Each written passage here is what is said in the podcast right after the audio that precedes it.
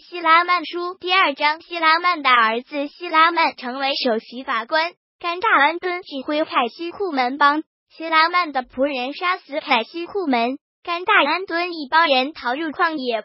约主前五十年至四十九年，一事情是这样的：法官统治的第四十二年，摩罗乃哈再度在尼腓人和拉曼人之间建立了和平后，看来无人接掌审判席，因此。人民又为了谁该接掌审判席起了纷争。二事情是这样的：民力审判希拉曼的儿子希拉曼接掌审判席。三但是看啊，谋杀泰赫兰的凯西库门又伺机杀害希拉曼。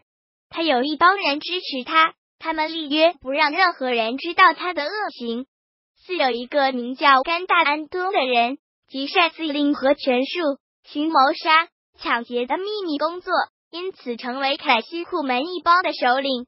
五，他谄媚他们，也谄媚凯西库门。如果他们让他登上审判席，他会使属于他这一帮的人在人民中享有权力和权柄。因此，凯西库门就企图杀害希拉曼。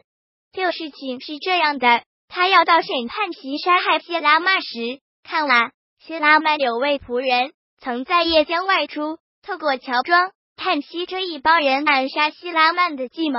其事情是这样的：他一见凯西库门，就向他打一个暗号，因此凯西库门便向他表明来意，要求领他到审判席去谋杀希拉曼。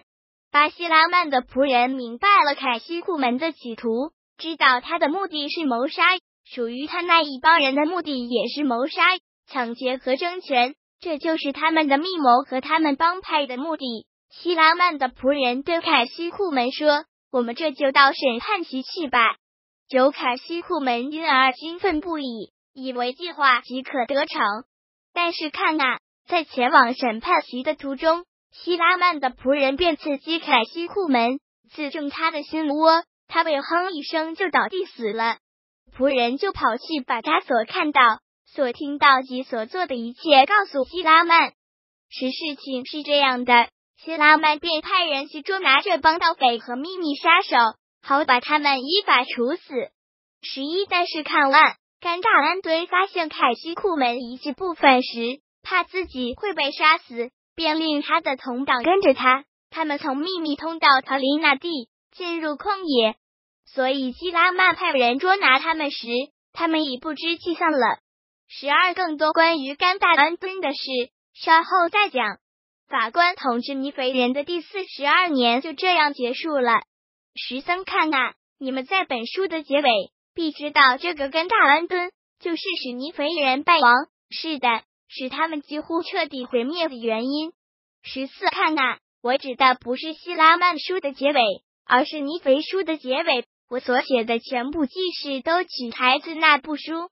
希拉曼书第二章结束。